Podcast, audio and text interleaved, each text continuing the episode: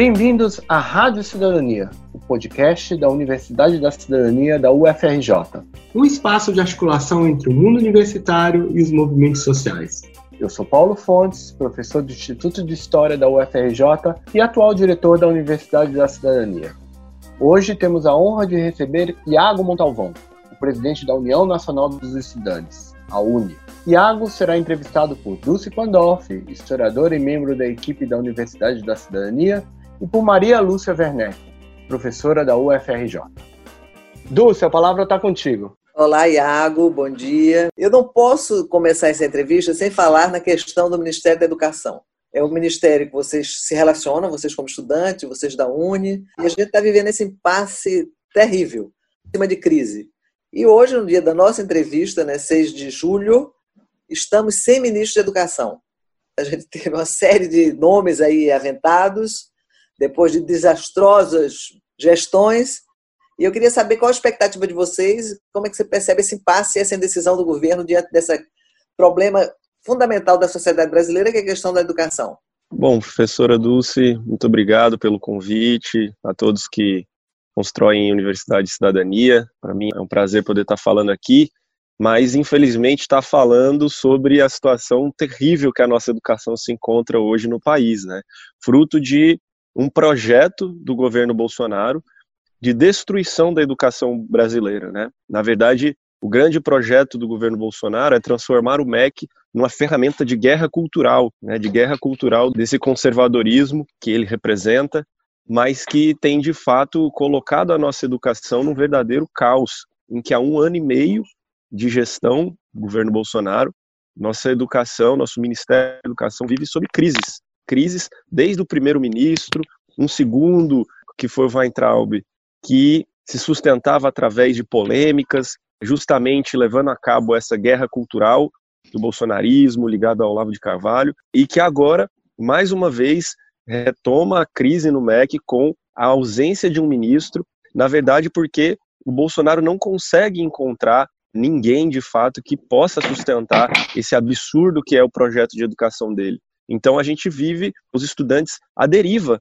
desse caos e dessa consecutiva crise no Ministério da Educação. Né? Então é muito lamentável que isso aconteça, mas nós entendemos que é justamente um projeto deste governo, algo que nomes que substituam ali no Ministério de alguma forma não vão resolver. Então nossa luta é uma luta por uma educação libertadora, de qualidade, que passa justamente pela superação desse governo que tanto ataca nossas universidades e escolas. Você foi eleito presidente da Uni em julho do ano passado você foi nascido e criado em Goiás e sempre estudou em escolas públicas. Você foi estudante de história em Goiás, depois você vai para a USP fazer economia. Então você tem uma relação fortíssima com a questão do ensino público né, no Brasil. No ano passado, logo no início do governo Bolsonaro, a defesa da educação mobilizou muita sociedade, sobretudo os estudantes. Foram manifestações gigantes. Por que essas manifestações não tiveram continuidade? Essa é a primeira pergunta. E depois, como é que você vê o papel do movimento estudantil e da UNE nesse processo todo? Primeiro, dizer que, de fato, tem uma relação muito forte com o ensino público e, especialmente, com a universidade pública, porque eu tive o prazer assim e o privilégio de estudar num colégio de aplicação da Universidade Federal de Goiás, então eu tive contato com aquilo que eu acho que é o modelo mais avançado de educação que a gente tem um dos modelos mais avançados de educação que a gente tem no nosso país e que é justamente o público. E por isso a importância da valorização desse, desse nosso patrimônio, que é a educação pública, e que foi justamente o que mobilizou os estudantes ano passado. Os ataques do Weintraub, do Bolsonaro, que mobilizaram as pessoas, se direcionavam justamente à universidade pública, seja pela retirada de investimentos, seja pela tentativa de desmoralização, porque o ataque ele vem nesse aspecto duplo do corte de investimentos nas universidades com uma narrativa de ataque e desmoralização da universidade pública. Então isso fez com que os estudantes de fato se mobilizassem com muita força. E nós vimos ali que havia uma movimentação orgânica dos estudantes organizando assembleias no seu, nos seus cursos, nas suas universidades, e a gente conseguiu não só fazer as maiores manifestações contra o governo Bolsonaro, como também uma das maiores manifestações em quesito de número de cidades da história das manifestações, justamente porque o movimento estudantil tem essa capilaridade, essa capacidade de alcançar lugares muito distintos no Brasil. Agora, as manifestações, elas surgem também muito no intuito de dar uma resposta a uma determinada pauta, que justamente naquele momento vinha com aquela provocação do Weintraub, que falava da balbúrdia e que deixou muitos estudantes indignados. E a gente conseguiu manter essa mobilização durante um tempo e depois, na verdade, houveram outras mobilizações. Claro que é muito complexo e difícil você manter muito grande as mobilizações durante muito tempo, mas nós tivemos, por exemplo, participamos da greve geral que foi no dia 14 de junho. Em agosto, nós fizemos uma nova mobilização no ano passado também, que foi relativamente grande, né? Alcançou mais de 150 municípios. Foi uma manifestação grande. Depois fizemos novamente no 7 de setembro, depois fizemos no dia 2 e 3 de outubro. Então, houve uma agenda de mobilizações que, claro, tem altos e baixos, mas que de alguma forma mobilizavam ali parcelas importantes das universidades. E teve outra coisa que me chamou bastante atenção, que foi um fenômeno da extensão, de levar a universidade para a rua, que a gente chamou ali de aula na rua, né? um projeto que a gente passou também a, a enxergar com muito bons olhos, que os estudantes não só iam nas manifestações, como também se mobilizavam para levar os seus projetos, as suas pesquisas para a rua, para as praças, para mostrar para as pessoas. E isso foi uma mobilização que foi permanente durante o ano passado e que tem a ver com essa disputa da narrativa e da concepção do que, é a universidade para a sociedade, tentando mostrar para as pessoas o que é o papel da universidade para que o governo não desmoralize, não ganhe nessa disputa de narrativa de atacar o que é a universidade pública. E nesse ano a gente só não voltou a se mobilizar daquela mesma maneira por conta da pandemia. Mas você vê que, por exemplo, a questão do Enem mobilizou muitos estudantes pela internet, né, levou assim o tema a ser discutido com muita força nas redes sociais, porque os estudantes não puderam ir às ruas, mas de alguma forma estavam ali se mobilizando também. Essa pauta do Enem é muito importante, né? Essa foi uma luta que a gente diz assim que é daquelas que não precisava, né? Porque era uma coisa tão óbvia. O adiamento do Enem, você teve adiamento de Olimpíadas, você teve adiamento de eventos internacionais, você teve adiamento de provas nos Estados Unidos, na China, em tantos países, mas aqui a insensibilidade do governo era tamanha que nós tivemos que lutar pelo óbvio. E foi assim que houve uma grande mobilização, porque quando o Ministério da Educação anunciou o cronograma, nós das entidades estudantis já havíamos denunciado e já havíamos apresentado a impossibilidade de que os estudantes fizessem aquilo naquela data.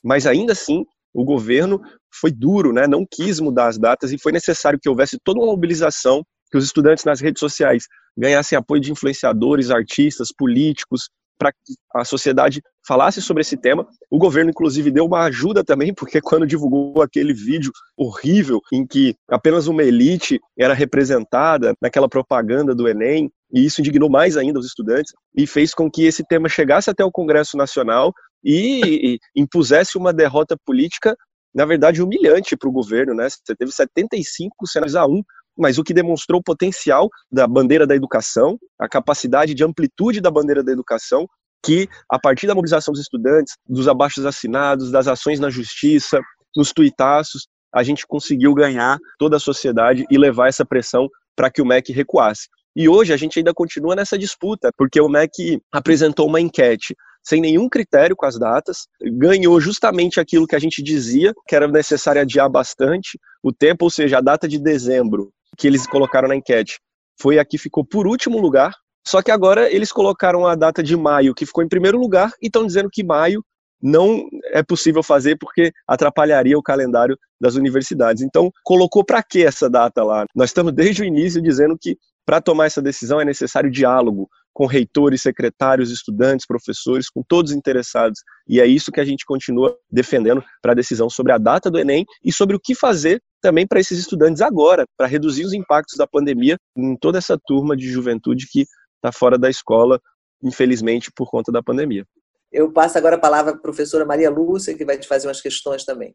Eu acho assim que essas movimentações do ano passado e particularmente a presença do movimento estudantil. Lembrar o 15, eu era presidente da Associação de Professores da UFRJ, né, e a gente estava muito engajado nessa movimentação de aula na rua, etc.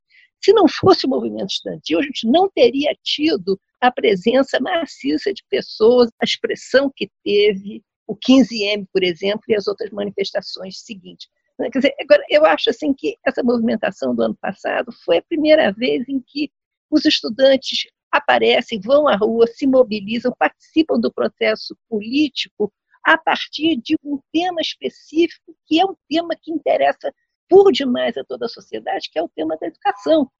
Eu acho que a bandeira da educação, ela sempre foi uma bandeira muito ampla, que consegue conquistar e trazer setores mais diversos da sociedade. Primeiro, os interessados diretamente, vamos dizer assim, estudantes, professores, técnico-administrativos, é, educadores em geral, que têm uma defesa muito forte da pauta da educação. Mas a educação ela vai para além dos diretamente envolvidos. Então a gente viu no ano passado, por exemplo, nessas manifestações que tinha ali famílias com os seus filhos estudantes preocupados com o futuro deles, ou mesmo famílias que queriam que os estudantes ingressassem na universidade pública e viam que seus filhos poderiam ter ameaçado esse direito por uma destruição que o governo queria promover na educação pública e nesse sentido mobilizou bastante pessoas que inclusive não estavam acostumadas a, a, fazer participação política, a fazer militância, e eu acho que nós precisamos falar muito da educação nesse sentido. No momento em que você tem um avanço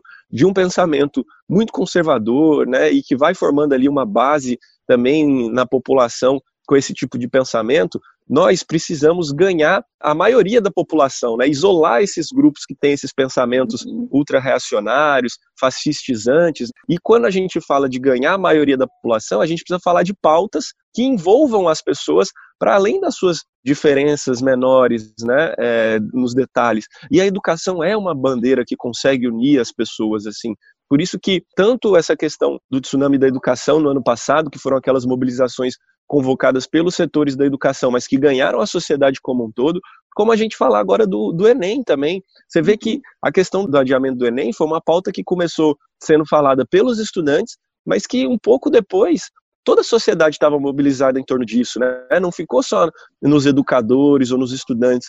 Então eu acho que nós precisamos falar muito da educação de fato e usar desse instrumento como uma forma não só de falar da importância da educação para a redução de desigualdade social, para a redução das injustiças sociais, para a contribuição para o desenvolvimento do nosso país, porque sem educação, sem ciência, não há construção de tecnologia, não há construção de soluções para questões sociais importantes, né? Nós vamos falar sobre isso e precisamos, sobretudo, usar a bandeira da educação como essa bandeira que une as pessoas. E eu acho que é, o movimento estudantil acredita muito nisso, por isso a gente tem falado bastante das pautas educacionais, que são pautas não só do movimento estudantil, mas de todo o povo brasileiro.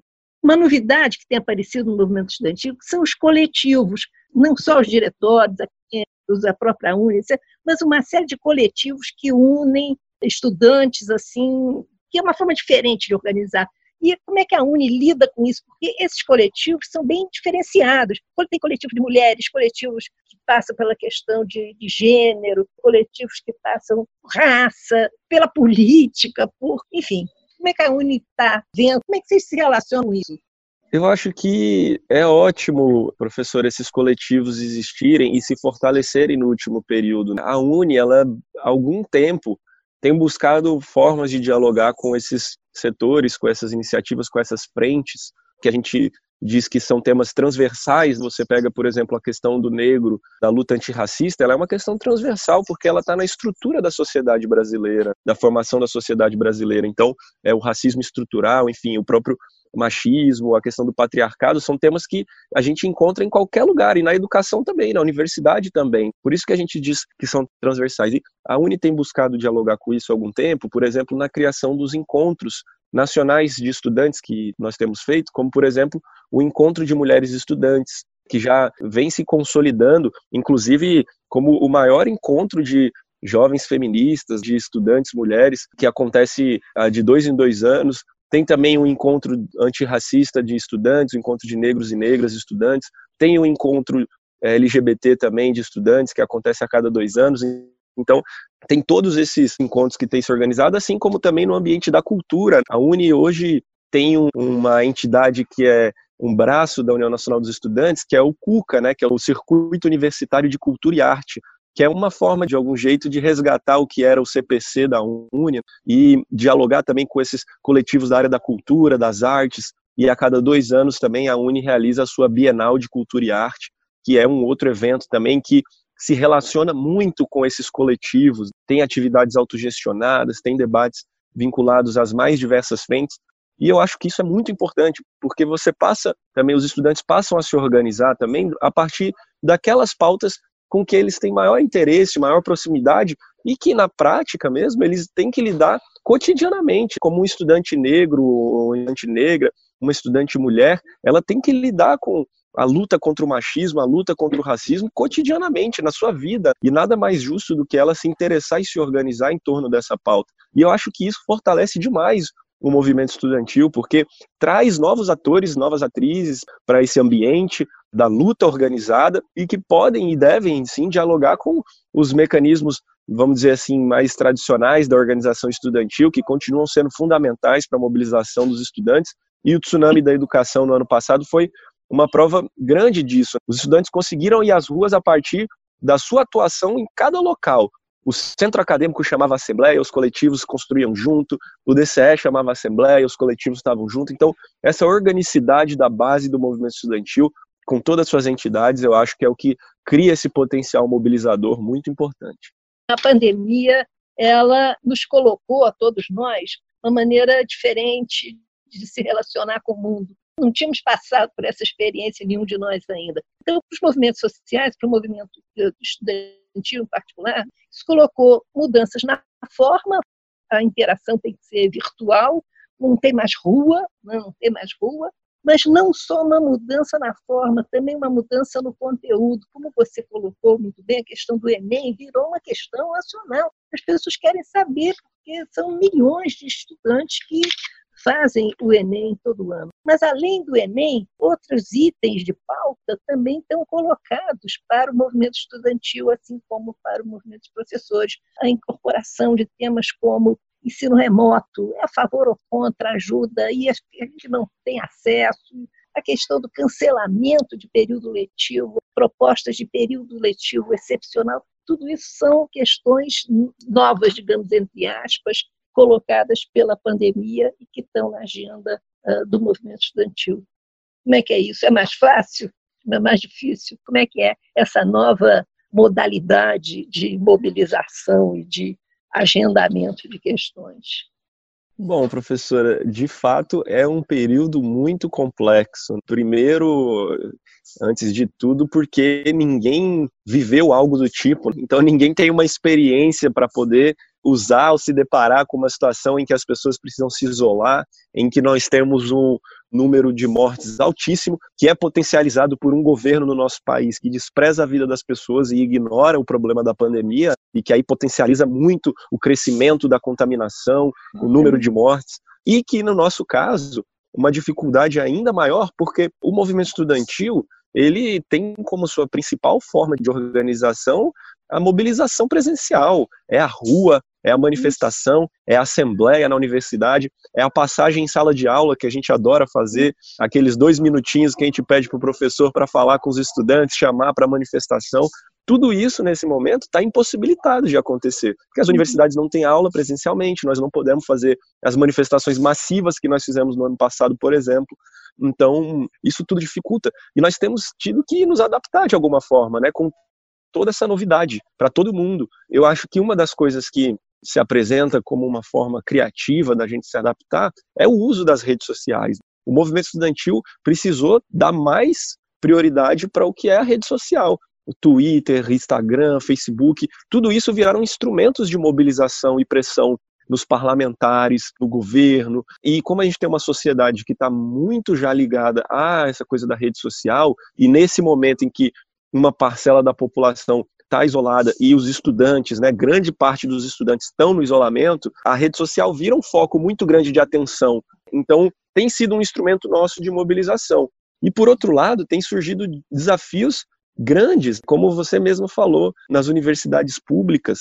Como solucionar essa equação difícil de, por um lado, não poder ter aula presencialmente, mas, outro, ter muitos estudantes que não têm condição de assistir a essas aulas remotamente. A primeira coisa que nos chama a atenção nisso é que as desigualdades estão sendo escancaradas e ampliadas também. Porque numa situação em que a queda de, de empregos, queda de renda, o coronavírus, a gente fala que ele não escolhe por condição socioeconômica quem ele contamina, mas os impactos da crise que ele tem gerado têm caído com mais força sobre quem é mais pobre, sobre a população que já era vulnerável. E aí nós precisamos buscar formas de garantir com que essas pessoas tenham acesso à educação garantida, porque, por exemplo, a própria sobrevivência dessas pessoas precisa ser garantida pelo Estado. Então, a renda mínima que o governo tem criado tantas dificuldades em encaminhar para essas pessoas precisa ser mantida, precisa ser fortalecida. No âmbito da educação, eu acredito que o cancelamento do semestre letivo, ele não pode acontecer de uma certa forma como um cruzamento de braços da universidade. A universidade precisa buscar formas de dar aos estudantes a opção de querer ou não estudar. E dar essa opção ao estudante é fornecer, por exemplo, internet, fornecer equipamento computador, fornecer auxílio psicológico, fornecer acompanhamento de assistência social. Nós precisamos, nesse momento, mais do que nunca, reforçar a permanência estudantil. Nós não podemos deixar que os nossos estudantes desistam da universidade, e a gente sabe que tem acontecido por vários aspectos, seja financeiro, seja psicológico, seja até mesmo pedagógico, das dificuldades de acompanhamento, dessas atividades remotas ou qualquer coisa parecida. Então, acima de tudo, o que a gente tem discutido é preciso diálogo, é preciso conversa, porque ninguém vai saber as respostas prontas para esse momento, porque ninguém viveu o que a gente está vivendo agora. Então, os estudantes precisam ser ouvidos, precisam ser envolvidos na discussão com muita força para que assim a gente busque, a partir de cada realidade local, de cada curso, de cada universidade, quais são as melhores formas para se lidar com esse momento difícil e reduzir ao máximo os impactos que a pandemia tem sobre os estudantes. E entendendo, inclusive, que a universidade tem sido um exemplo nesse momento, diante de tantas dificuldades, a universidade tem dado esperança para o nosso povo na produção científica, na produção de materiais de proteção, no combate ao coronavírus, nos hospitais universitários. Então, eu acho que a universidade sai também dessa pandemia, eu espero, mais valorizada pela sociedade e que precisamos transferir essa, esse sentimento na nossa luta para que o governo, o Congresso também, a política valorize, invista mais na nossa educação pública, vendo esse papel excepcional que ela tem cumprido nesse período. Obrigada. Obrigada. Obrigado. Esse foi a Rádio Cidadania, um podcast de diálogo entre a universidade e os movimentos sociais. Até breve com um novo episódio e não deixe de acompanhar a Universidade da Cidadania nas redes sociais.